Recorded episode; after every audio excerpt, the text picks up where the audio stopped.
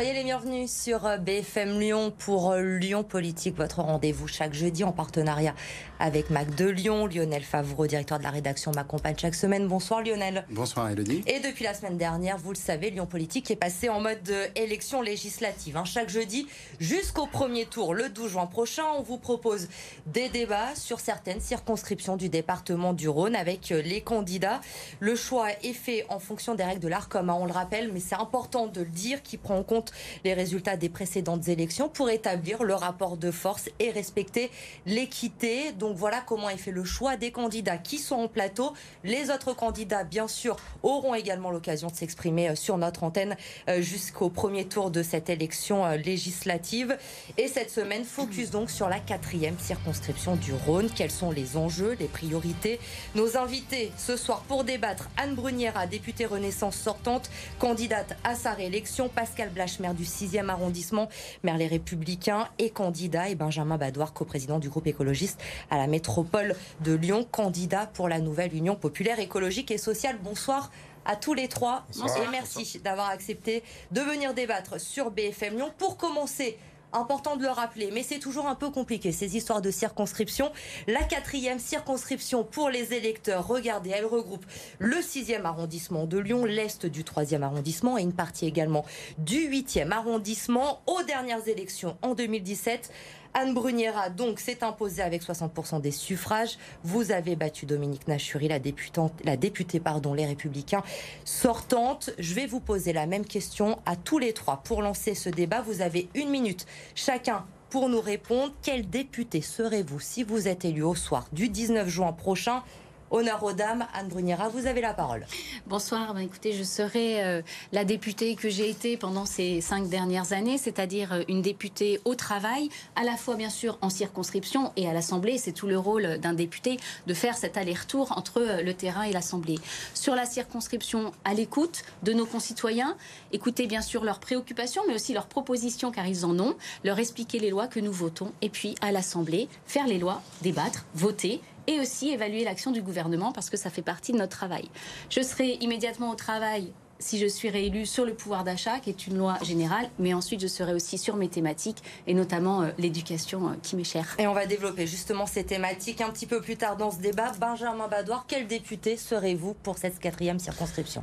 Je serai un député engagé, engagé, euh, travailleur et présent. Et je voudrais faire un parallèle simplement avec euh, ce que nos élus à la ville et à la métropole aujourd'hui, qui sont justement engagés, présents et travailleurs. Ils sont engagés, ils sont très présents justement dans les murs de la métropole, de la ville et sur le terrain, simplement parce qu'en fait on est convaincu en tant qu'élus du bien fondé de nos combats de nos combats sur euh, le changement climatique, sur l'avenir des enfants, sur la solidarité. Et en fait, c'est beaucoup plus facile d'être engagé, d'être présent, d'être travailleur quand on croit vraiment en ce qu'on fait et quand on pense que les objectifs que l'on poursuit sont vraiment sains pour la planète et pour tout le monde. Donc je serai un, député euh, comme ça, travailleur, engagé, présent, comme tous les autres élus de la nouvelle Union populaire. Pascal Blache, quel député serez-vous?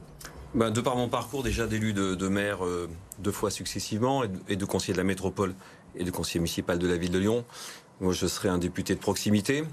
Euh, qui prend en charge un certain nombre de sujets maintenant nationaux que je pourrais faire euh, rapatrier sur mon, sur mon territoire de manière à améliorer euh, la vie des gens et un certain nombre de sujets qui aujourd'hui dans Lyon méritent qu'on prête attention, notamment je suis pour le report de la ZFE d'une certaine période de manière à pouvoir mieux aménager les choses. Et on en parlera aussi également de la ZFE un peu plus tard. Rassurez-vous Lionel, allez-y. Anne Bruniera, vous avez rejoint en 2017 la République en marche Emmanuel Macron. En 2020, vous avez rallié euh, Territoire euh, de progrès, qui est le mouvement euh, de la nouvelle Première ministre. Ce sont des anciens socialistes qui ont rallié Macron, pour résumer. Est-ce que c'est pour faire entendre votre voix au sein de la majorité? Alors moi j'ai rejoint effectivement La République en marche en 2017. En cinq ans j'ai toujours été députée euh, La République en marche. Et euh, effectivement si j'ai adhéré à Territoire euh, de progrès au moment de sa création, c'était pour le débat d'idées au sein de notre groupe. Ce qui est important de comprendre c'est que dans notre majorité, nous avons tous des parcours différents et nous sommes réunis pour travailler pour les Français, d'où que nous venions. C'est ça qui nous réunit, le dépassement des clivages pour l'intérêt commun. Et c'est ce que je porte encore aujourd'hui. Je suis très heureuse d'être députée La République en marche et j'espère le rester même si euh, nous changeons de nom en devenant Renaissance. Mais c'est la majorité présidentielle qui est le plus important. Alors il y a aussi une autre étiquette, c'est Ensemble. Est-ce que vous n'avez pas peur de perdre les électeurs avec ce foisonnement d'étiquettes? Alors, ce qui est important, je pense, c'est que nous sommes de la majorité présidentielle. Cette majorité, elle existe depuis cinq ans. Depuis cinq ans, euh, nous l'avons vécue. Nous avons travaillé tous ensemble. Au départ, bien sûr, avec le MoDem, MoDem et la REM, qui étaient les deux mouvements principaux. Et puis, nous avons été rejoints par d'autres mouvements. Je pense à En Commun, Territoire de Progrès, vous l'avez cité. Il y a Horizon euh, désormais. Et c'est en fait ce regroupement qui fait qu'aujourd'hui, nous changeons de nom pour nous appeler ensemble. Mais c'est toujours la majorité présidentielle. Et ce qui nous regroupe, c'est que nous portons le projet d'Emmanuel Macron et que nous voulons lui apporter une majorité majorité solide à l'Assemblée. Pascal Blach, jusqu'en 2017, cette quatrième circonscription du Rhône était une terre de droite. Mmh. Le mois dernier, Valérie Pécresse est arrivée en quatrième position dans le 6e arrondissement, notamment avec à peine 10% des suffrages. La droite traditionnelle républicaine que vous incarnez peut-elle regagner aujourd'hui, dans ce contexte, cette circonscription? Ah, Oui, alors d'abord, vous avez raison, c'est un échec. On a eu un échec aux élections présidentielles. Mais la réalité politique est tout à fait différente. Euh, la réalité politique aujourd'hui, c'est que la région est détenue euh, par un candidat les Républicains, euh, le département est détenu par Christophe Guillotot, qui est un Républicain, 66% des communes de plus de 20 000 habitants sont détenues par des Républicains.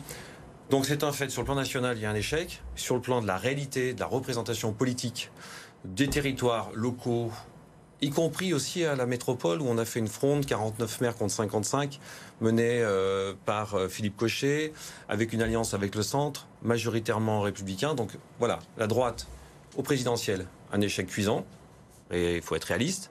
Mais la réalité politique, pour les cinq ans qui viennent, il y aura une élection euh, européenne au milieu, on sait ce que c'est. Et ben jusqu'en 2026, euh, pour le moment et localement, euh, voilà, nous sommes, nous sommes encore présents. Donc ce n'est pas compliqué pour vous de faire campagne dans ce contexte-là. Les Républicains ont encore une chance. Vous parlez euh, de la région qui est aux mains de la droite, mmh. mais c'était déjà le cas en 2017. Et en 2017, vous avez perdu cette circonscription. Oui. Alors aujourd'hui, effectivement, il faut faire le combat politique.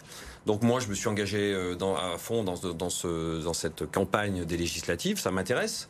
Après euh, deux mandats euh, de maire, je pense que le vrai sujet, c'est d'avoir des relations. Euh, moi, ce qui m'intéresse, c'est l'humain. Voilà. Qu'est-ce qu'on fait avec les gens de sa circonscription? Qu'est-ce qu'on apporte? Aujourd'hui, il y a des difficultés dans l'espace public, c'est complexe. Personne ne respecte la règle. On a des problèmes de, sécurisation. On a des problèmes euh, aussi. Euh, j'étais au conseil municipal de la ville ce matin. On a le problème de, de plus en plus de, gens qui vivent dans la rue. on ne sait pas quoi faire. On les gère pas. voilà. Donc moi, je serai, je fais campagne pour un territoire que je connais bien et pour euh, des solutions que je vais trouver le plus rapidement possible pour améliorer les choses, bien sûr, en allant chercher euh, ces solutions nationalement à l'Assemblée nationale. Quand Gérard Collomb était maire de Lyon, vous passiez pour être un des maires de droite les plus compatibles avec la Macronie. Vous n'avez jamais été tenté, ou n'êtes-vous pas tenté aujourd'hui, de rejoindre euh, Horizon avec Édouard Philippe? Alors, moi, j'étais pas élu. J'étais élu, mais j'étais pas encarté. J'ai jamais été encarté. J'ai été encarté parce qu'à un moment donné, quand vous vous présentez une élection. Vous étiez identifié de droite. J'étais identifié de droite, de droite, le centre, qui est un peu notre groupe politique, hein, qui est ma famille politique. Euh, et donc, euh, la, question de. Vous n'avez pas été tenté de rejoindre Edouard Philippe Aujourd'hui, tout le monde dit ça. Alors tout le monde même m'appelle en me disant mais tu n'es pas chez Horizon. Puis en fin de compte, quand on regarde les décomptes, il y a trois personnes qui sont parties des Républicains chez Horizon. En fait, ça veut dire qu'on considère comme compatible. Je ne sais pas comment on considère. Moi, je suis dans un groupe qui s'appelle Les Républicains. Je suis candidat euh, dans la quatrième circonscription. Et ça, c'est un peu des histoires d'avant ou des. C'est peut-être ma nature un peu ouverte comme ça, ou qui parle avec tout le monde. Hein. Quand vous voyez en 2017 que François Fillon était à 40% dans votre arrondissement et que maintenant c'est plutôt Emmanuel Macron, ça vous désespère pas? Euh, non, ça me désespère pas, c'est un, fait. Maintenant, ce qui m'intéresse, c'est qu'il faut qu'Emmanuel Macron nous montre ce qu'il va faire. Ça fait un mois qu'il est élu. Euh, il a nommé une première ministre. Euh, y a pas, on ne sait pas qui est le gouvernement. Euh, il y a des problèmes de pouvoir d'achat importants. Les gens se plaignent dans la rue. Euh, il faut que ça démarre, quoi. Donc c'est un peu inquiétant. Oui, je suis un peu il faut que ça démarre. La situation n'est pas simple aujourd'hui. Hein. Anne Brunera, Pascal Bach, compatible avec euh, la Macronie, avec euh, la Macronie centre-droit ah Je, ne crois pas. Enfin, c'est plus à, lui de le dire. Euh, moi, vu de, mon niveau, je ne crois pas, puisqu'il n'a pas appelé à voter Emmanuel Macron dans l'entre-deux tours des présidentielles, alors qu'on était contre l'extrême droite. Et c'est quelque chose qui a été remarqué, en tout cas, qui m'a été, qui m'a été remonter. Excusez-moi, mais je vais répondre par contre sur euh, le, le, début de, mandat du, président.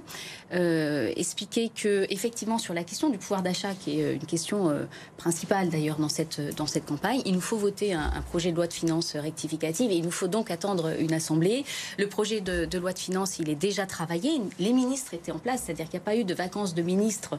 le gouvernement Castex était en place. Le projet de loi a été travaillé. Il faut bien sûr une assemblée pour pouvoir voter ce projet de loi. Et on va développer sur le pouvoir d'achat dans un instant. Mais Benjamin Badoir, vous êtes en retard au niveau du temps de parole. À la présidentielle, Jean-Luc Mélenchon, en revanche, fait euh, entre 25 et 30% hein, dans le 6e et le 3e arrondissement. Il monte même à 35 euh, dans le, dans le 8e, en tête même au premier tour dans cet arrondissement. Vous partez en campagne, on l'a bien compris, euh, sur un territoire plutôt historiquement ancré à droite. C'est un sacré défi quand même pour vous, même avec une gauche réunie sous cette nouvelle étiquette de la nouvelle Union populaire, écologique et sociale C'est un très beau challenge, mais on y croit, on est là pour ça. Je crois que cette nouvelle union, elle a donné un espoir à beaucoup de monde, à beaucoup de, la population, une grande partie de la population attendait cette union. Ça fait 25 ans, ça fait des décennies même qu'on n'a jamais été ensemble. Et enfin, on est réunis, donc j'en suis très heureux. Et il y a cette dynamique. Il y avait cette envie, et maintenant, on, a créé ce résultat, il y a cette union. Donc je pense qu'il y a quelque chose à faire. Et cette dynamique qui a porté très majoritairement Jean-Luc Mélenchon, elle continue aujourd'hui. Simplement, vous, pour vous parler un petit peu du terrain, parce qu'on est déjà sur le terrain depuis deux, trois semaines, on est déjà, c'est un, chiffre comme ça, on est quasiment 200 militants à être sur une boucle signal, ça s'appelle comme ça, à faire le terrain au quotidien pour aller rencontrer les gens. Et en fait, Mélenchon, il a été assez fort, faut, faut dire. Nous, on a été déçus au niveau des écologistes sur notre score, mais Mélenchon a fait un très beau score, notamment car il arrivait à capter les abstentionnistes, notamment dans les quartiers dits populaires. Simplement parce qu'ils ont passé du temps à expliquer ce qu'est une élection et à expliquer ce que Mélenchon et les écologistes aussi proposaient. Et en fait, quand on passe du temps à expliquer ce qu'est une élection et ce qu'on propose, les gens, ils vont naturellement vers plus de solidarité, vers plus de démocratie, vers plus d'écologie. C'est un peu la même chose avec la conférence citoyenne pour le climat, où en fait on a mis des gens qui ne connaissaient pas grand-chose au sujet et on leur a expliqué. Ils ont passé des week-ends et des week-ends à comprendre ce qu'étaient les problématiques climatiques et en fin de compte, le résultat était très clair. Il fallait beaucoup plus d'écologie, beaucoup plus d'efforts sur le climat. Et en fin de compte, on a été très déçus par Emmanuel Macron, qui est revenu sur ce fameux sans filtre. Et donc voilà, cette dynamique, elle existe. Les gens sont convaincus maintenant et on va aller les chercher. On va aller sur le territoire pour rencontrer ces personnes et les faire voter pour l'Union de la gauche. Vous habitez à, à Montchat, vous, dans le, dans le 8e arrondissement. Votre dans le 3e, pardon. Votre circonscription englobe des, quartiers populaires comme Mermoz, mais il y a aussi le très chic 6e arrondissement.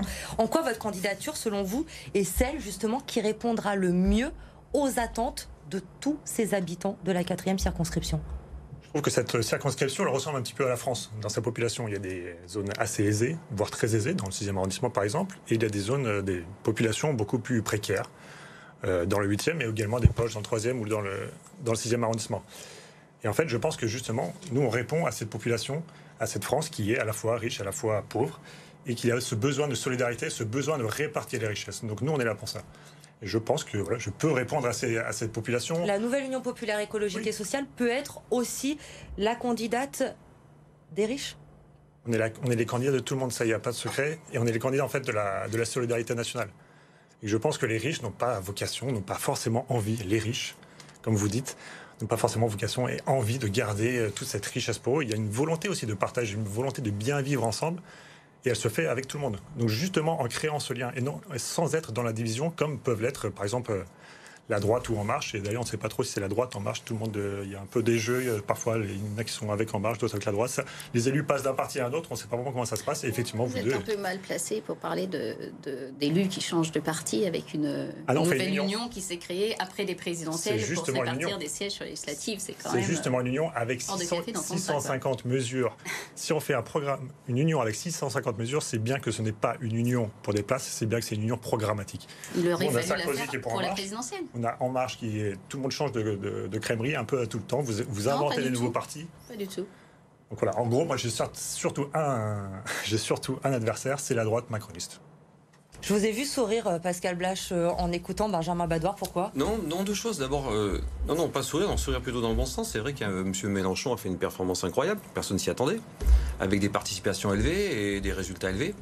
Voilà, donc c'était une intention, je pense, mhm. avec beaucoup de jeunes qui avaient envie peut-être de dire quelque chose. Voilà. Grandes attentes. On verra. Maintenant, législative, ça devient quelque chose de plus complexe. Il va falloir s'investir différemment. Voilà. Après, ce qui est du positionnement politique, moi, j'ai pas de problème. J'ai jamais été élu. J'étais élu une fois sur un parti. J'ai jamais changé. Bon, après, donc, je veux pas faire le CV de tout le monde. Hein, mais je, pense que sur ce sujet-là, je. Et on n'est pas là pour ça, puisque nos téléspectateurs, les électeurs qui nous regardent veulent parler du fond, des problèmes du quotidien et de ce qui les euh, inquiète aujourd'hui. C'est ce qu'on va faire à présent dans, ce débat. On va évoquer euh, vos priorités mmh. à tous les trois. Si vous êtes élu euh, député, on développera bien sûr les thèmes ensuite. Mais d'abord, rapidement, à tous les trois, sur quoi allez-vous axer votre campagne Pascal Blache? Alors, sur la campagne, aujourd'hui, il y a plusieurs thématiques qui sont un peu en avant. Hein. Donc là, on vient de parler donc, du pouvoir d'achat. Ça, c'est un vrai sujet euh, aujourd'hui euh, qu'il va falloir prendre très rapidement parce que il va falloir trouver des solutions rapides, efficaces. C'est ça le sujet. Et ça, c'est compliqué. Compliqué. Le pouvoir d'achat, donc pour vous, c'est la priorité de cette campagne C'est une des priorités. Notamment, il va falloir trouver des solutions parce que donner, dire on va redonner du pouvoir d'achat, comment on fait? Est-ce qu'on supprime de la TVA sur un certain nombre de produits en la reversant parce que ça va pouvoir redonner du pouvoir d'achat aux gens? Euh, Est-ce qu'on fait, euh, on, reclasse hum, les, heures de RTT Est-ce qu'on va sur des produits locaux, enfin donner un avantage aux produits locaux pour justement euh, redonner un peu la main en récupérant aussi de la TVA Enfin voilà, il va falloir trouver des, des solutions. Et je pense qu'aujourd'hui c'est un peu une urgence. Enfin c'est pas un peu une urgence, c'est une urgence. Anne Bruniera, pouvoir d'achat également pour vous? Oui, le pouvoir d'achat, c'est un, sujet qui nous est euh, souvent confié hein, sur le terrain euh, auprès, des, auprès des habitants. Il y a plusieurs euh, possibilités pour protéger, améliorer ce pouvoir d'achat. Certains ont déjà été listés dans, dans, le projet de loi de finances qui est en train de se préparer. On a bien sûr le blocage des prix qui a été des prix de l'énergie, pardon, qui a été fixé jusqu'à juin 2022, qu'il faut poursuivre au moins jusqu'à la fin de l'année le décaler rapidement, il sera décalé. Je le voterai. Il y a bien sûr le prix de l'essence, la ristourne, enfin la petite, le petit rabais sur le prix de l'essence que nous reverrons euh, car nous voudrons nous voulons mieux adapter euh, ce dispositif, notamment pour les travailleurs qui sont obligés de prendre la voiture pour travailler. Il y a le chèque alimentaire pour ce qui est euh, du prix de l'alimentation. Et puis, 50 euros, c'est ça? Alors le, prix, enfin le prix, le chèque, la valeur du chèque, pardon, n'est pas encore fixée. Ce sera aussi l'objet euh, du débat hein. à l'Assemblée avant de voter un projet de loi de finances. Il y a des débats, il y a des amendements et ce sera l'objet de notre travail. Bien sûr, dès que nous sommes élus, ce sera notre premier, euh, notre première loi et notre premier travail. Vous défendez évidemment un bilan, Anne Bruniera, et notamment sur cette question du pouvoir d'achat. Vous venez de, l'évoquer. Mm, mm. Que répondez-vous aujourd'hui aux Lyonnais que vous pouvez rencontrer sur votre circonscription qui n'arrivent pas à finir le mois? C'est de plus en plus compliqué les mesures finalement qui sont prises sont-elles vraiment à la hauteur? Qu'allez-vous faire de plus? Alors sur le, bilan du, quinquennat, effectivement, le pouvoir d'achat a été augmenté de plus de, 5% euh, en moyenne. Bien sûr, tout dépend des situations des, Français, et notamment grâce à la baisse d'impôts. Vous savez que nous avions euh, promis une baisse d'impôts et nous l'avons faite, de 50 milliards en tout, répartis moitié-moitié entre les ménages et les entreprises. Donc ça, c'est un point très important. Nous avons supprimé la taxe d'habitation pour 80% des Français et les 20% restants euh, vont bien sûr en bénéficier également, mais ça ça s'est fait en trois fois et donc ça va arriver.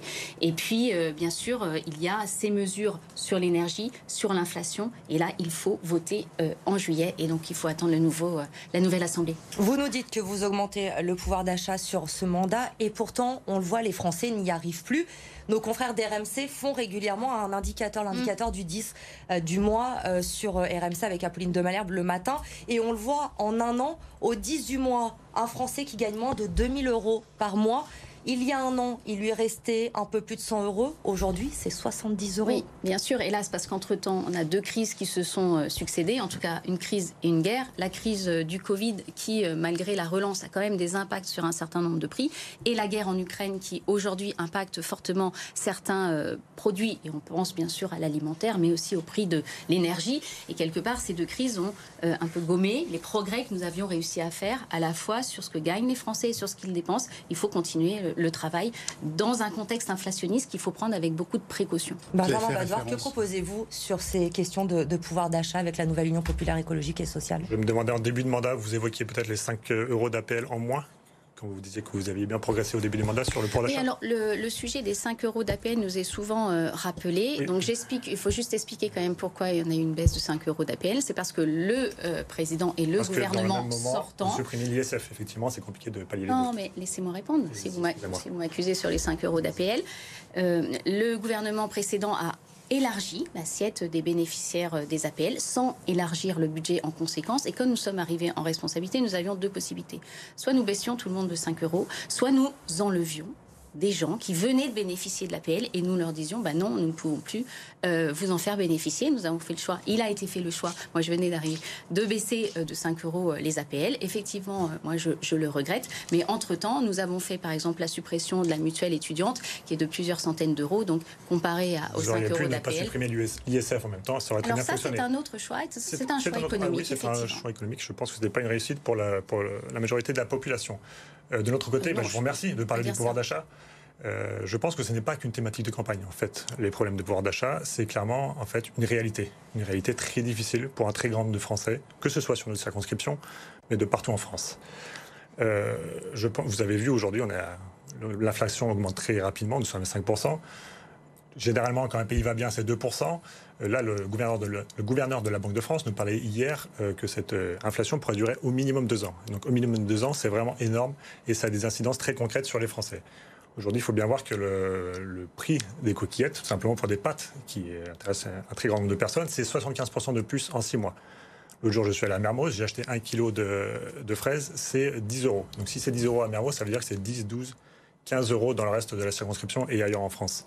Donc il faut vraiment agir là-dessus. Donc nous, ce qu'on propose, c'est déjà bloquer les salaires, bloquer, pardon, bloquer les, bloquer les prix sur l'alimentation, justement, j'en parlais, bloquer les prix sur l'énergie, euh, sur euh, l'essence notamment. Le prix aujourd'hui de l'essence, quand on veut faire un plein, c'est 100 euros. Donc c'est impossible, par exemple, pour des gens qui viennent de l'extérieur de la métropole et qui n'ont pas de RER e métropolitain parce que l'ont invoqué les blocs, eh ben, ils doivent faire un plein d'essence. C'est bloquer aussi les premiers mètres cubes d'eau gratuite. C'est aussi avoir les premiers, les premiers kilowattheures de gratuits aussi en termes d'énergie. Enfin, en termes de revenus, c'est avoir le SMIC à 1500 euros assez rapidement c'est euh, relever le point d'indice qui est bloqué quasiment depuis 10 ans. Donc il faut relever ce point d'indice car il y a une inflation assez forte.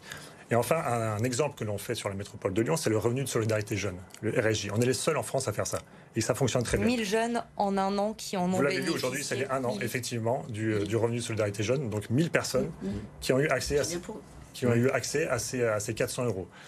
Et en fait, c'est simplement une aide, un marchepied pour ensuite aller vers une formation, vers, euh, vers un emploi. Et là, on a trouvé déjà quasiment 50% de ces personnes qui ont trouvé un emploi, une formation. Donc nous, on veut faire la même chose et encore plus grand au niveau national avec euh, un revenu garanti de dignité qui sera de 1063 euros, soit le seuil de pauvreté pour les jeunes, mais aussi pour les moins jeunes et pour les personnes âgées. Il faudrait quand même vous nous expliquer comment vous financez euh, tout cela, parce que. Bah, tout à fait. Bah, même, euh, moi, je peux vous dire, la France, en fait, la, France est de plus en plus riche. La France est très très riche. Aujourd'hui, vous avez certainement vu le dernier rapport d'Oxfam qui dit qu'en fait, les, milliardaires ont doublé leurs revenus, leur, leur, leur, budget en, en, deux ans. Le temps de la crise, c'est indécent.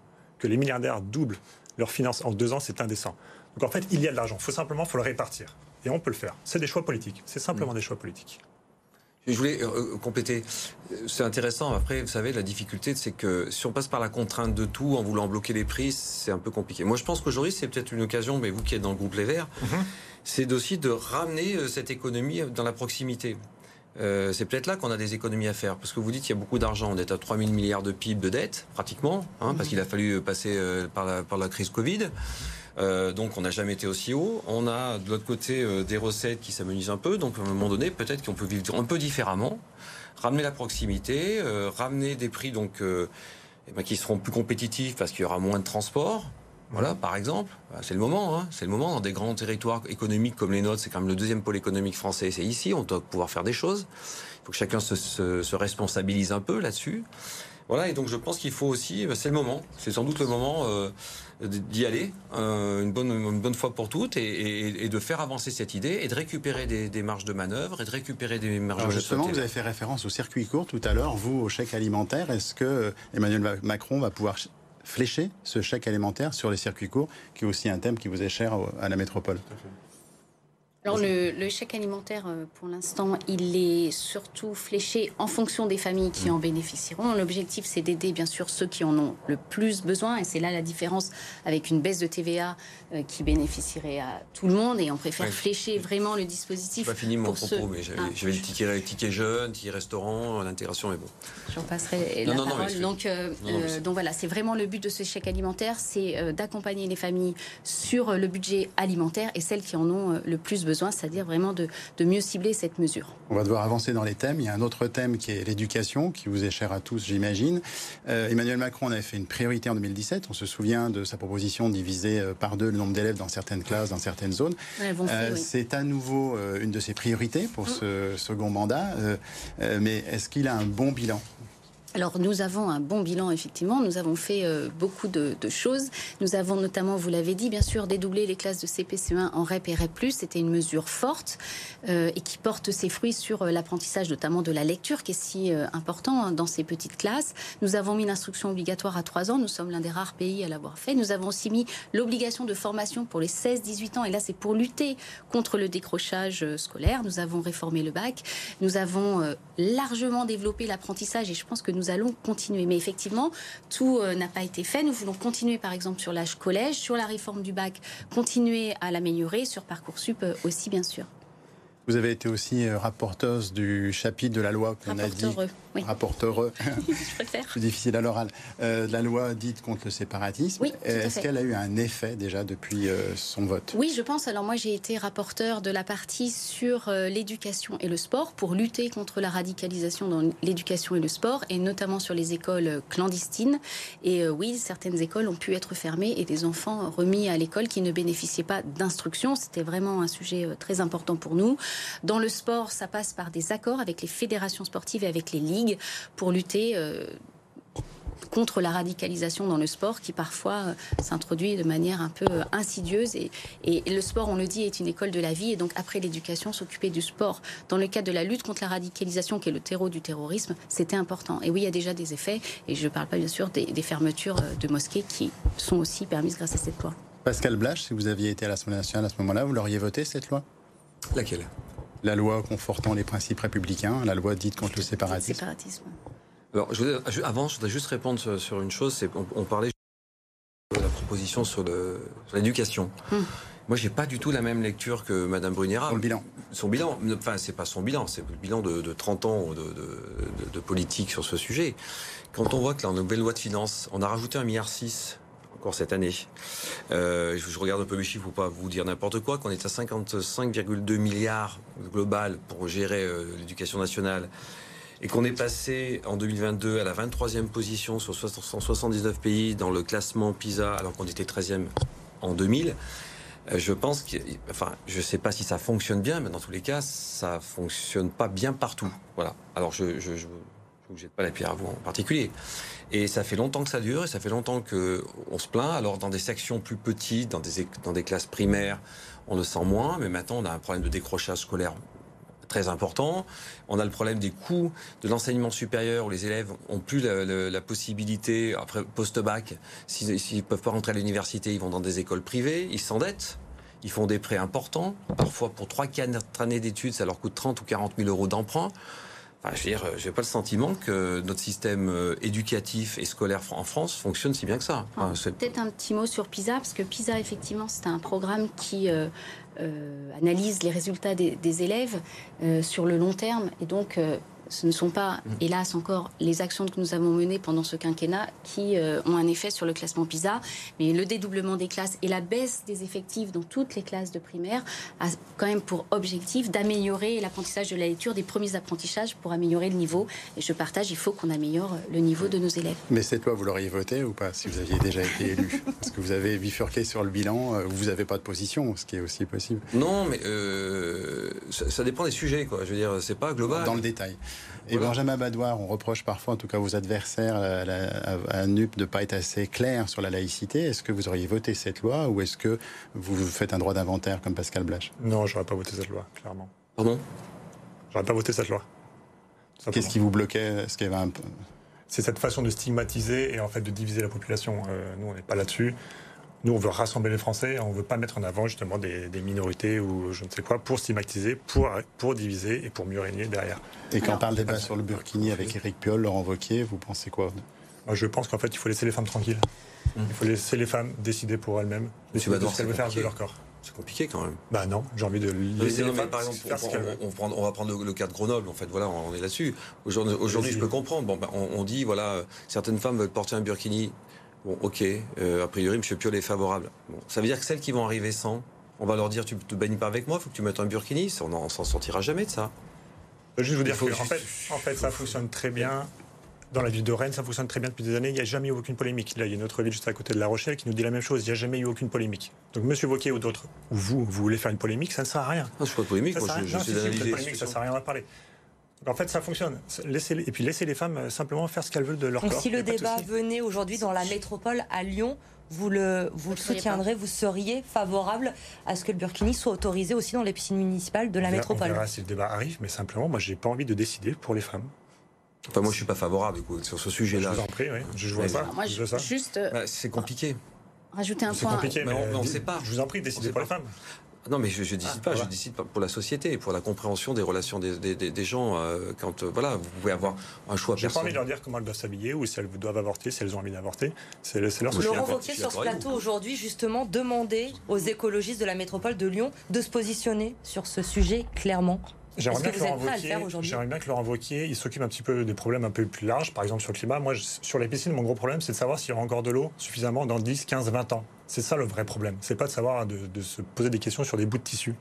J'aimerais bien que Laurent Wauquiez parle un peu plus de ces sujets. Donnez mon avis. on parle derrière d'une pression sociale ou religieuse sur cet habit, vous ne la sentez pas?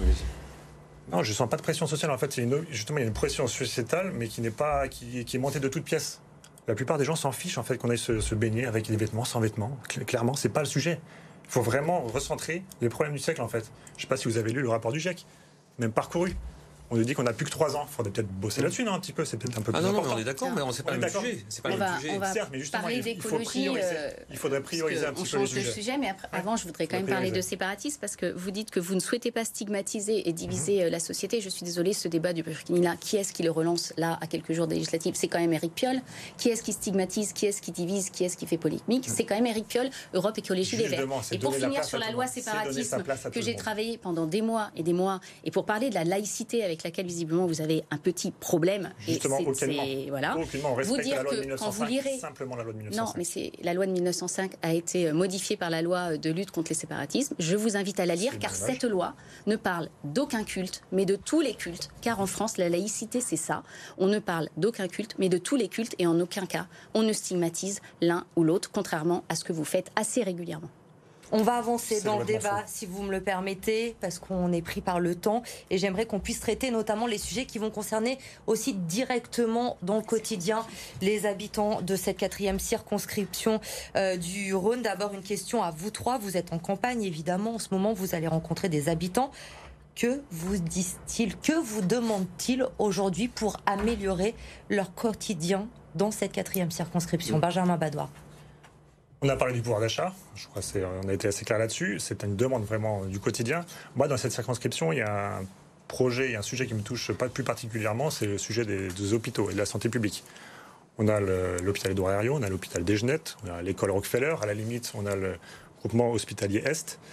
Et en fait, il y a vraiment des interrogations sur la suite, sur l'avenir de cet hôpital public et sur les emplois qui y sont liés. en 20 ans, on sait qu'on a perdu 20 000, 80 000 lits d'hôpitaux sur l'ensemble de la France. Ça, a encore augmenté ces dernières années avec le, avec le Covid, et ce qui est un non-sens. On aurait dû embaucher, on aurait dû créer des, lits d'hôpitaux. C'est l'inverse qui s'est produit. Et en fait, il y a une politique depuis 1995 qui dit qu'en fait, la santé publique, c'est d'abord des questions financières et d'assurance maladie. En fait, non, il faut il faut changer ce logiciel et partir sur des objectifs de santé publique. C'est vers ceci qu'on doit se diriger. Et donc, euh, donc on doit changer cela. On doit créer des lits d'hôpitaux. On doit revaloriser les salaires. Ça fait un petit peu, mais il faut aller plus loin. Il faut créer des conditions de travail bien meilleures parce qu'aujourd'hui, les infirmières, les infirmiers, les médecins partent en fait parce que les conditions de travail sont beaucoup trop dures. Donc il faut travailler là-dessus. Il faut également travailler sur un grand plan de modernisation des hôpitaux parce qu'aujourd'hui, ces médecins n'arrivent plus à travailler. Il n'y a plus de lits d'hôpitaux, tout simplement. Pascal Blach. Alors moi, pour répondre à votre question, que disent, me disent les habitants? Alors les habitants me disent la chose suivante. Il y a un problème de sécurité, mais de sécurité générale. C'est-à-dire qu'en fait, on a un problème de sécurité, par exemple, dans l'espace public, public pardon, actuellement. Ah oui, on a multiplié les modes de transport, c'est normal. On a maintenant des trottinettes, des vélos, euh, des voitures, des pistes cyclables. Et le problème euh, majeur, c'est qu'en fait, de plus en plus, tout le monde s'exonère de la règle. Et donc la vie en commun dans cet espace, alors vous allez me dire c'est nouveau, il faut que les gens s'habituent, euh, se passe pas très bien et, beaucoup d'habitants de, euh, ont peur, et notamment des habitants qui sont un peu, un peu plus âgés. Donc ça c'est un sujet de l'espace public, il y a une pression, il y a du danger, il y a de la mortalité supplémentaire, il faut dire la vérité, hein, il y a des accidents. Je pense qu'il y a une, une courbe d'expérience qui n'est pas en place et il y a surtout un manque de, de sécurisation lié à un manque de sécurisation de la police et des moyens que peuvent avoir la police ou des contrôles de manière à ce qu'on fasse respecter la règle. Ça, c'est la première chose. Et après, il y a aussi un problème de sécurité sur les biens et les personnes. Euh, on arrache des colliers. Euh, bon, c'est sans défait euh, réel. voilà, donc ça c'est un sujet. Ça c'est un sujet. Plutôt pour des populations un peu plus, peu, un peu plus âgées. Et après, euh, ce qui intéresse aussi euh, les populations, c'est toute la partie transport. En fait, ils ne comprennent pas que cette nouvelle, euh, je vais aller vite, ne comprennent pas que cette nouvelle majorité verte à la ville, à la métropole, aujourd'hui, ne, veuille pas gérer des parcs relais extérieurs à la ville pour pouvoir rentrer avec des transports en commun rapides qui permettraient de redonner de la vie, de, l'énergie, de la, respiration dans la ville. Voilà. Et en fait, tout simplement, quand on discute avec ces groupes politiques, ils disent mais non, ce qu'on veut pas, c'est qu'on veut plus de voitures du tout. C'est faux. Ah, moi, je, on me l'a dit. Bah, pas vous, ne l'avez pas dit, mais moi, on me l'a déjà dit. On m'a dit, vous savez, nous, on ne veut pas stocker des voitures. Donc, on ne veut pas de parcoler. Qu'est-ce qu'on fait? Non, mais qu'est-ce qu'on fait pour euh, avancer là-dessus? Aujourd'hui, voilà ce que On va revenir sur le transport. On écoute juste Anne Brunera également sur ces remontées de terrain. et après, on va développer. Terrain, première remontée de terrain est quasiment systématique, deux sujets systématiques, la sécurité et le handicap la sécurité euh, de tous les jours, la sécurité sur la voie publique, la sécurité dans les transports. J'explique donc à mes concitoyens que nous avons voté des effectifs supplémentaires, des moyens aussi pour nos forces de l'ordre, que dans notre projet, nous prévoyons de doubler leur présence. Mais il y a effectivement un problème de sécurité à Lyon, avec un maire de Lyon et un exécutif euh, écologiste qui euh, n'a pas la bonne attitude et le bon discours sur la sécurité, et surtout qui n'arrive pas à travailler avec ses partenaires, parce que la sécurité, c'est une coproduction. Police nationale, police municipale, et on peut rajouter les acteurs de la ville avec. Et donc on a un problème avec ça. Et moi je leur dis, je continue à essayer de dialoguer avec le maire, à lui demander des caméras de vidéoprotection, nous en avons besoin. Deuxième point, le handicap. C'est vrai qu'il est très rare que je fasse un marché, un terrain, une école sans que quelqu'un vienne me parler d'handicap, que ce soit des parents avec un enfant qui cherche à inclure dans l'école ordinaire ou un enfant vieillissant, un adulte aussi qui doit s'autonomiser.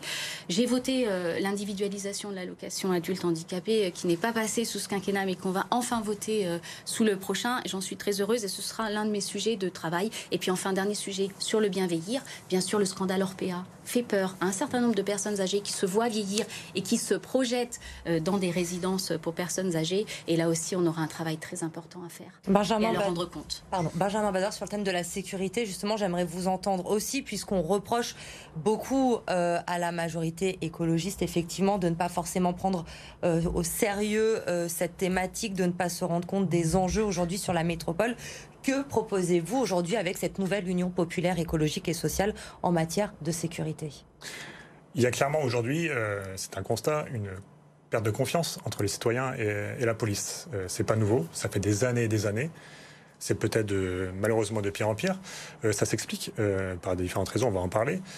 je crois qu'il y a vraiment une perte de lien qui est problématique et qui, voilà, qui peut s'expliquer par notamment des lois de plus en plus répressives. Chaque année, il y a une nouvelle loi sur la sécurité qui est de plus en plus répressive, mais qui en fait n'importe rien, parce qu'on reparle chaque année de sécurité.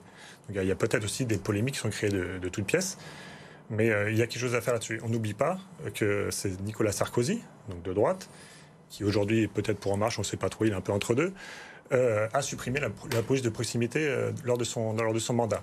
C'est lui qui a supprimé plus de 10 000 postes d'agents de police lors de son mandat. Donc aujourd'hui, on va nous reprocher qu'il n'y a pas assez de policiers sur le terrain, mais c'est d'abord une faute de la droite de cette époque-ci. Nous, aujourd'hui, ce qu'on veut faire, c'est créer, recréer une police de proximité. Parce que cette police de proximité, c'est celle qui connaît le plus le terrain, qui connaît la population, qui peut répondre aux besoins, qui peut répondre aux besoins dans l'urgence. Donc ceux qui étaient supprimés en quelques, en quelques temps, en quelques mois, nous, nous allons le créer. Ça va On prendre du temps, mais recréé nous quand même, la police de proximité. Elle n'a pas le même nom, mais elle existe. Elle est en place dans nos quartiers, notamment dans le 8e arrondissement depuis plusieurs années. Alors, apparemment, ça ne fonctionne pas assez. Ah, je donc- pense qu'il faut vous renseigner. oui. Oui, non, ça ne fonctionne pas assez, apparemment. Ben, je ne sais pas, apparemment, vous vous plaignez tout le temps de- de- du manque de sécurité. Donc, on veut recréer cette police de proximité concrète avec de l'humain, avec encore plus d'humain, parce que la technologie, c'est sympa, mais en fait, il faut surtout de l'humain, c'est surtout créer du lien social. C'est ça qui est, qui est utile. Enfin, euh, ce qui est important, on parle de proximité, de terrain, de quotidien, de sécurité du quotidien. Il n'y a pas que ça comme sécurité. Il y a la sécurité d'avoir un emploi, la sécurité d'avoir un logement, la sécurité de pouvoir s'alimenter. Et en fait, quand toutes ces personnes, elles ont ces sécurités-là, de pouvoir dormir tranquillement, parce que un, toit, c'est un droit, de pouvoir se nourrir tous les jours, d'avoir un emploi, et ben en fait, on n'a pas de raison d'aller vers les violences. Donc nous, c'est un accompagnement à court terme, avec de la répression si c'est nécessaire, avec de la proximité au quotidien, mais aussi des politiques de long terme. Et ça, c'est ce qui manque, c'est ce qui manque clairement dans les politiques de droite et de Macron. Le transport, à présent, la zone à faible émission, on en parle beaucoup. Les écologistes de la métropole veulent l'accélérer pour interdire le diesel d'ici 2026 à Lyon. Quel est votre avis sur la question? Que ferez-vous si vous êtes élu député? Vous l'avez déjà dit à demi-mot, Pascal Blache. Pour vous, pourquoi. c'est terminé. Non, non, euh, pour, pour moi, euh, je pense qu'on va trop vite. Comprenez, euh, le problème, et M. Badoir dit il faut faire attention aux gens qui n'ont pas de gros moyens. Moi, je suis d'accord. Moi, je, prône mon mandat pour l'humain. Euh, la technologie, ça, je sais pas. Sur la, police, je suis d'accord. Mais le problème de cette ZFE, c'est qu'aujourd'hui, 2025, ça va trop vite. Vous avez des gens qui ont des véhicules. 2026. 2026, pardon. Et vous avez des gens qui ont des véhicules euh, euh, critère 3 ou critère 4, qui sont des... Je vais vous donner un exemple concret. Euh, J'ai euh, une, assistante maternelle qui est dans une crèche du 6e arrondissement, qui a un véhicule qui pollue, qui gagne 1350 euros par mois en catégorie C, d'accord? Et qui habite à l'extérieur, parce qu'elle ne peut pas habiter dans le 6e arrondissement, même dans la ville de Lyon. Demain, elle va pas pouvoir vendre son véhicule, et quand elle vient maintenant en plus dans la ville de Lyon, elle peut pas se garer. Parce qu'elle peut pas se garer, parce qu'avant on a arrangé un petit peu, il y avait un peu des tolérances. Elle peut pas se garer, on lui dit, par exemple, allez vous garer au cité, à la cité internationale. Ça coûte euh, 18 euros par jour. Donc qu'est-ce qui se passe? Je vais vous dire ce qui se passe. Elle arrête, elle s'en va, on perd 3-4 assistantes maternelles. Voilà les effets induits. 3-4 assistantes maternelles dans cette crèche, et résultat, on perd 8 berceaux. Voilà. Mais c'est Et concret, c'est un exemple concret. Et du Donc coup, c'est pour vous ça que je dis. reporter de combien d'années Non, en 2030. On- on- on- Les problématiques de santé publique, on les reporte. non, non, mais vous voyez, ça. Oui, mais ça le eh ben, problème. le problème, c'est qu'on va avoir un débat tous les deux. Il, y a- Oui. il faut tenir compte de l'humain, Allez-y, tout à fait. de l'humain et aussi la santé, de l'idée, de l'humain et de la santé et aussi, même nous, on est favorable à améliorer la qualité de l'air. Sauf que si pendant ce temps-là, si on va trop vite et qu'on casse tout, on va se retrouver avec, avec des catastrophes humaines, avec des gens qui ne sauront plus comment ils vont pouvoir vivre dans un malheur pas possible, avec des On les accompagne. On les accompagne, ces mais- gens, vous le savez, sur la ZFE. La ZFE, je me permets de Mais comment on les accompagne sur la ZFE Les ZFE, déjà, c'est une obligation nationale. Ce n'est pas nous qui l'avons lancé. C'est- mais là, donc, bah, nous les on- mettons on en place. la. Aujourd'hui, il y a des dizaines de milliers de morts dues à la pollution. Donc, il faut agir. Alors, on peut choisir de ne pas agir. Nous, on a choisi d'agir et assez rapidement, mais assez rapidement en accompagnant ces personnes. Vous le savez très bien, il y a des aides de l'État, mais il y a aussi des aides supplémentaires de la métropole pour changer ces véhicules. Et, pour, et à côté de ça, on a doublé le budget des Mais je transports. vous dis pas, qu'il faut- je vous dis pas, je dis pas qu'il faut pas le faire. Eh ben, apparemment, Je bah, nous, on fait quelque chose. En fait, on, on prend des risques parfois, en fait. Parce que Je- je sais ça pas, fait des oui, décennies que oui, la droite et je- l'ancienne gauche ne prenaient pas de risques. Je Et on allait au, je- au tout venant, au quotidien. Nous, on prend des risques Je- parce qu'il y a je- des... On prend des risques parce je, a des comprends que vous ayez une vision euh, un peu idéologique là-dessus. Je, je, je, Ça n'a rien à voir, c'est simplement, non, on fait mais- des non, mais- constats scientifiques. Vous pouvez lire les rapports du GIEC et ensuite vous pouvez agir. C'est c'est comme ça, en fait, c'est pas idéologique. C'est simplement de... Non, on peut pas parler, on parle pas. hein. Allez-y. Non, mais je vous dis juste que je vous dis pas que je suis contre. Je vous dis juste que c'est pas parce qu'il y a une grande intention euh, réelle, posée, euh, évaluée, que vous devez euh, balayer d'un revers de la main tout le reste. Je crois pas qu'on le... Mais si, mais parce que vous allez, comment vous accompagnez quelqu'un, une dame qui a, qui a 1350 euros par mois, une voiture diesel et qu'elle peut plus aller travailler, vous allez faire quoi? Vous allez racheter des voitures à tout le monde tout de suite? Non, on, a, on a doublé les, les Vous allez leur faire prendre le vélo, le pas les- tous. On a doublé les investissements dans les transports en commun, vous le savez. Oui. Par contre, les transports en commun, ça prend des années, ça prend c'est du oui. temps long. Et c'est pour ça que je vous Ensuite- propose de, prendre un peu de temps sur la ZFE, parce que le temps que vous ayez On le fait transport- petit à petit. Mais je y vous donne, alors, je vous un autre exemple. Entre le début, il y a vous, savez, 6 ans. vous savez, il y a une ligne euh, Vaux-en-Velin, euh, Villeurbanne, euh, qui, avec le T9. Tout à fait. Ce T9, il doit s'arrêter dans le 6e arrondissement, Oui. à Bellecombe. Tout à fait. Et on vous voulez l'arrêter dans une rue dans laquelle les gens vont se retrouver à plus pouvoir sortir de chez eux. Mais non, c'est faux. non, c'est non, mais, non, mais, on- non, mais Il y a un, caricatural. il y a un Non, problème, mais il y a un non, problème quand même il y a sur un cet arrêt du problème. T9. Bon, oui, Franchement, il y a un vrai problème sur cet Il arrêt y a un du problème. T9, sur la façon dont ça n'a pas été concerté, dont la façon Non, mais de travailler. on- on- voilà. Avec Mais le un je pense qu'il est très Pardon. demandeur. Oui. Parce que vous allez, vous allez tuer un quartier qui est un quartier crois pas. Paris. Votre quartier, vous Non, exagérez, non. un petit peu peut-être. Non, j'exagère, j'exagère pas un peu. Je vous dis que c'est dommage de, de casser un quartier qui fonctionne bien, alors qu'on a une autre option un peu plus loin qui pourrait être aménagée. Je pense que faut pas aller trop vite. Parce que quand on En fait, ça fait des décennies qu'il ne faut pas aller trop vite. Et aujourd'hui, on est- devant un mur climatique. Et qu'est-ce qu'on fait maintenant? Non mais on avance, fait? On avance, mais nous des les premiers, on fait du, mais nous on fait du tri, on a fait des composteurs Ah, c'est avant, que vous soyez, avant que vous soyez élu, on faisait des composteurs dans le 6e arrondissement. Eh ben, c'est génial. Justement, parce que c'est- l'énergie, c'est une thématique de droite aussi, vous proposez Mais bien sûr, mais c'est une, c'est une, thématique qui n'a pas de, de- L'écologie de- des petits pas, oui. En qui fait, n'a il n'a pas de thématique politique. L'écologie, c'est quand même la, la- la meilleure façon d'améliorer sa qualité de vie, sa manière de respirer pour tout le monde. Et ceux qui ne le font pas se mettent un peu en marge, mais on le fait déjà depuis des années. Pas assez, pas assez, mais pas trop vite. Parce que trop vite, ça créera des problèmes humains. Si je peux donner un, André un- Mira, un- euh, mon avis et- sur la, sur Emmanuel Macron, va faire la planification écologique. La planification écologique, il y a la ZFE dedans, au même rythme Alors, la. ZFE, elle a été euh, votée dans la loi climat, donc euh, moi je l'assume complètement pour les grandes métropoles. Par, par contre, entre ceux qui veulent aller trop lentement et trop vite, je suis à ma place euh, au milieu. Excusez-moi, messieurs. Et le plus important, je pense, c'est d'écouter les habitants, et ça, je pense que c'est dans votre équipe et de les accompagner. Alors effectivement, vous dites que vous le faites avec les aides de l'État, donc je suis bien contente effectivement que vous reconnaissiez que nous mettons en place euh, des aides. Et dans le projet en fait nous voulons aller plus loin avec une offre euh, de véhicules électriques à faible coût euh, pour les personnes qui aujourd'hui ne peuvent pas acheter un véhicule électrique. Et il y a un autre sujet qui est très important qui est le rétrofit car effectivement pour changer toutes ces voitures si c'est pour les mettre à la casse ce sera un vrai problème écologique. Et le développement du rétrofit et d'une filière française de rétrofit est un point très important pour passer à des véhicules plus propres dans nos grandes Donc C'est le une vraie demande de nos Le concitoyens. prises rétrofit, c'est mettre un moteur euh, Pardon, électrique à la place d'un moteur thermique euh, essence ou une experte diesel. en voiture, mais Alors, c'est ça. Vous avez abordé le thème de la concertation. Vous Oui. reprochez aux écologistes à Lyon de ne pas être en cohérence avec leur discours sur la participation citoyenne, parler Mm. même de pouvoir vertical. Or, pendant ce premier mandat d'Emmanuel Macron, c'est exactement ce qu'on a aussi reproché au président de la République, d'être Mm. pouvoir trop vertical. Est-ce que le Macron 2 va être différent du Macron 1 sur ce thème? Alors tout d'abord, euh, le pouvoir n'était pas vertical pendant ce premier quinquennat. Moi, je le redis, l'Assemblée nationale a voté, l'Assemblée nationale a débattu, l'Assemblée nationale a fait des propositions de loi. J'en ai d'ailleurs fait une sur les métiers de la médiation sociale. Donc euh, euh, tout ne part pas euh, du président de la République, mais certains voudraient le, faire croire. Par contre, ce qu'a proposé Emmanuel Macron pour ce deuxième quinquennat, c'est une nouvelle méthode pour les grands chantiers de notre société. Moi, bien sûr, il y en a deux qui sont importants, c'est l'école et la santé. On a vu qu'on avait besoin d'adapter le fonctionnement de l'école à son territoire, aux besoins de son territoire. Or, nous avons un ministère d'éducation nationale qui gère toutes nos écoles, tous nos enseignants. C'est un énorme mastodonte et donc il faut réussir à le réformer, mais en prenant la vie des territoires. Et c'est pour ça qu'on lance euh, ce grand chantier. Et pour la santé, vous en parliez euh, tout à l'heure, pour la santé, nous avons lancé un grand plan, le Ségur, pour la modernisation de l'hôpital. Et l'hôpital Édouard Herriot en a bénéficié, va en bénéficier. Le centre Léon Bérard aussi. Donc, il ne faut pas dire que rien n'a été fait. Mais par contre, effectivement, nous avons à la fois une crise de vocation, un manque de médecins momentané, car même si nous avons supprimé le numerus clausus, il va falloir former les médecins et pour voir comment nous passons ce cap difficile de manque de médecins et de déserts médicaux, même à Lyon. Enfin, je veux dire, même à Lyon, il y a certains généralistes. généralistes qui ne prennent plus euh, guichet, patients. les guichets, Nous hein. allons lancer un grand plan médecine de ville, médecine hospitalière, et c'est ça la nouvelle méthode. Et moi, il me tarde de la mettre en œuvre dans la circonscription, parce que bien sûr, c'est les députés qui la mettront en œuvre dans leur circonscription. Pascal Blache, vous avez été maire d'arrondissement pendant le Covid. Est-ce que vous avez l'impression que Emmanuel Macron a tenu compte de l'avis des élus locaux?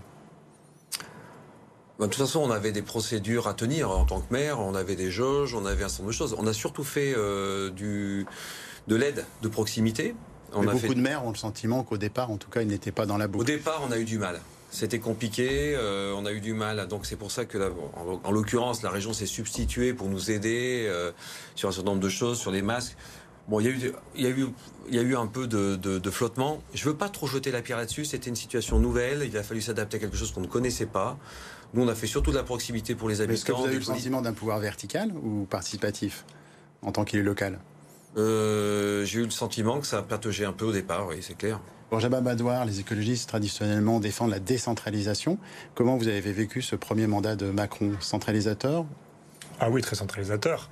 Euh, et ça se voit justement, on parlait des concertations. euh, je l'ai dit tout à l'heure, sur le grand débat ou sur la Convention citoyenne, justement, les citoyens n'ont pas du tout été écoutés malgré les promesses. On leur a donné les promesses, on va faire un grand débat. Et en fait, c'était une grande esbouffe. Et pour la Convention citoyenne, c'était la même chose, avec énormément de promesses, avec le fameux 100 filtres. Et à la fin, sur 150 mesures, on est tombé sur 150 filtres. Si je peux répondre sur la, Convention citoyenne, parce que c'est quand même très caricatural ce que vient de dire M. Badoir, sur euh, les 150 euh, mesures qui ont été proposées par la Convention citoyenne, en fait, certaines ont été mises dans la loi climat-résilience, à peu près euh, un tiers. Certaines ne relèvent pas de la loi, et, je suis désolée de vous dire que quand ça ne relève pas de la loi, on ne peut pas le mettre dans la loi, notamment quand c'est réglementaire. et enfin, certains sujets sont plus à gérer au niveau européen, et c'est le cas, Pascal Canfin, il travaille énormément. Je voulais juste dire sur le début de mandat d'Emmanuel Macron que c'est quand même le premier mandat où il n'y a plus de députés maires. Et ça, c'est quelque chose de très important qui a changé le fonctionnement de l'Assemblée euh, nationale. Nous avons créé, et euh, j'en suis membre et euh, j'espère l'être encore, la délégation aux collectivités territoriales pour recréer un lien entre l'Assemblée nationale et les élus locaux, les maires, mais aussi les conseillers, les présidents de département, les présidents de région. Mais c'est un travail qui a débuté en début de mandat. Et ça, c'est important de dire. Et en fait, sur la verticalité, permettez-moi de le dire, que nos ministres, et je les ai vus, nos députés, notre délégation, tout notre gouvernement et notre majorité a toujours travaillé travailler avec les élus locaux. Encore faut-il que les élus locaux veuillent bien travailler avec nous. Et je dois dire qu'à la mairie de Lyon, ce n'est pas le cas. Je, peux rajouter un petit point sur le sujet de sur la question. Ce qui s'est passé quand même au départ, euh, avec l'arrivée d'Emmanuel Macron, qui est arrivé comme un mirage euh, dans cette euh, élection euh, dernière, avec des élus députés hors sol qui n'avaient jamais de compétences. C'est pas votre cas, mais ni le mien. mais, mais, mais nous, nous étions déjà élus. Donc ils se sont retrouvés à être députés et on les a pas vus pendant cinq ans parce que c'est très compliqué. Et en plus, le fait d'avoir supprimé cette double appartenance, alors on peut, on peut discuter là-dessus, d'être député et maire ou d'avoir une... La loi contre le cumul de mandats. Ouais, elle a, elle a, aussi abîmé un peu tout ça. Elle, enfin, elle a ralenti parce qu'il y avait des compétences qui se sont euh, euh, un peu effilochées. On va récupérer sans doute avec le temps. Mais si à chaque fois, chaque fois quand on perd 5 ans, c'est, beaucoup. Hein. Après, pour récupérer, c'est compliqué. La période Covid, ça a été aussi une période de crise économique. Euh, Valérie Pécresse a reproché à un moment donné à Emmanuel Macron d'avoir cramé la caisse. Est-ce que vous auriez repris, vous qui êtes chef d'entreprise, cette expression à votre compte? Cramer la caisse, je ne pense pas que j'aurais repris, je l'aurais pas dit comme ça, mais c'est sûr qu'il fallait, euh, il fallait intervenir dans un certain nombre de, de, de, situations. Autrement, on aurait sans doute eu des effets négatifs et des dépôts de bilan bien plus importants. Euh, voilà, il a fallu intervenir. Après, à quelle jauge, à quel niveau, euh, je ne sais pas. On va terminer avec le logement également ah important dans, ce débat. Le 6e arrondissement est l'un des arrondissements de Lyon où les prix sont les plus élevés aujourd'hui. Quelles seront vos propositions à tous les trois en termes d'accession au logement Benjamin Badoir. Il y a une vraie crise du logement depuis quelques années et euh, aujourd'hui ça continue, évidemment, ça s'empire avec des loyers toujours plus chers, avec euh, automatiquement, pour les personnes qui prennent des nouveaux loyers, des surfaces qui diminuent. Et puis aujourd'hui, c'est très difficile, clairement, d'accéder à la, propriété pour un grand nombre de citoyens. Et aujourd'hui, notamment sur la métropole de Lyon, mais c'est un peu la même chose en France, on a sur neuf demandes de logements sociaux, il n'y en a qu'une seule qui est pourvue. Euh, donc à la métropole, je parle un peu de la métropole parce que c'est là où nous sommes au pouvoir depuis simplement deux ans, on met les outils en place pour essayer de freiner ces prix du logement et pour donner un logement digne à toutes et tous. C'est vraiment ça le principal. Donc on a mis en place l'encadrement des loyers, on développe très fortement le bail réel solidaire qui permet à des populations d'accéder à la propriété alors que ça aurait été impossible auparavant, en dissociant en fait le prix du foncier du prix du bâti. On travaille aussi sur, le, sur les Airbnb, hein, pour, pour faire vite, en évitant toutes ces locations de très courte durée. Donc en fait, au niveau national, on veut développer tout ça. On veut développer cet, accès à, à, ce loyer digne. Donc c'est notamment la garantie universelle de loyer, c'est l'encadrement des loyers pour l'ensemble des Français, c'est interdire euh, les expulsions locatives du jour au lendemain et sans solution de relogement derrière. Et puis ça va revenir, je le redis, mais sur ces 5%, de, ces 5 euros de baisse d'APL, qui en fait sont 15 milliards par an, qui sont retombés sur les OPH. Et donc, il faut simplement offrir un logement accessible à tous et à toutes. Anne Brunière, ce bail réel solidaire, ça vous semble être une bonne idée qui permet de déconnecter l'achat du foncier de logement que je crois que c'est nous qui l'avions travaillé euh, dans la, dans la majorité précédente, donc euh, avec euh, l'Office foncier solidaire. Donc oui, c'est une bonne idée. Moi, je pense que la situation du logement à Lyon est critique depuis plusieurs années. et pour, pour régler, ou en tout cas améliorer cette situation, il faut construire. Il faut construire en ville. Moi, je, suis, je prône le zéro artificialisation des sols agricoles et naturels en dehors de la ville. Et donc, vu qu'on manque de logements, du fait aussi des vies des, familles, des décohabitations des jeunes, des divorces, nous manquons de logements sur Lyon. Lyon est une ville qui attire. Il faut construire plus de logements à Lyon. Et c'est vraiment ça, je pense, cette question de l'offre qui permettra aussi de, de jouer sur les loyers et non pas juste l'encadrement qui peut faire fuir des potentiels investisseurs, en fait. C'est ça qui est extrêmement important. Alors aujourd'hui, on sait construire mieux, plus écolo, plus aéré, plus aussi végétal pour avoir des villes qui sont plus agréables à vivre. Mais je pense qu'il faut euh, construire là où on le peut, bien sûr, et voir euh, monter d'un étage là où on le peut aussi. Pascal Blach, il faut construire plus, c'est la solution. Oui, il faut construire plus, on manque de logements.